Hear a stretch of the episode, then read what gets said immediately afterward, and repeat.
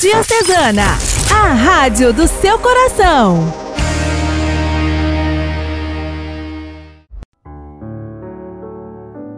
Queridos amigos, paz e bem, o advento continua no segundo domingo e se antes nós estávamos vigilantes, agora João Batista nos inspira a preparar os caminhos do Senhor.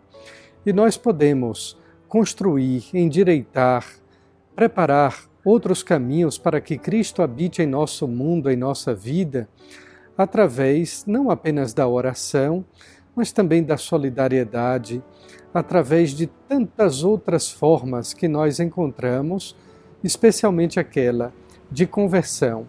Para mudar o mundo é necessário mudar a si mesmo, mudar o seu pequeno mundo, para que deste modo novo céu e nova terra possam acontecer não aqui neste mundo, mas na eternidade. Bom final de semana, um grande abraço fraterno com as bênçãos de Deus.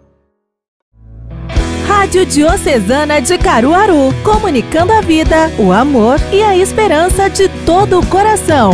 Diocese de Caruaru, Pernambuco.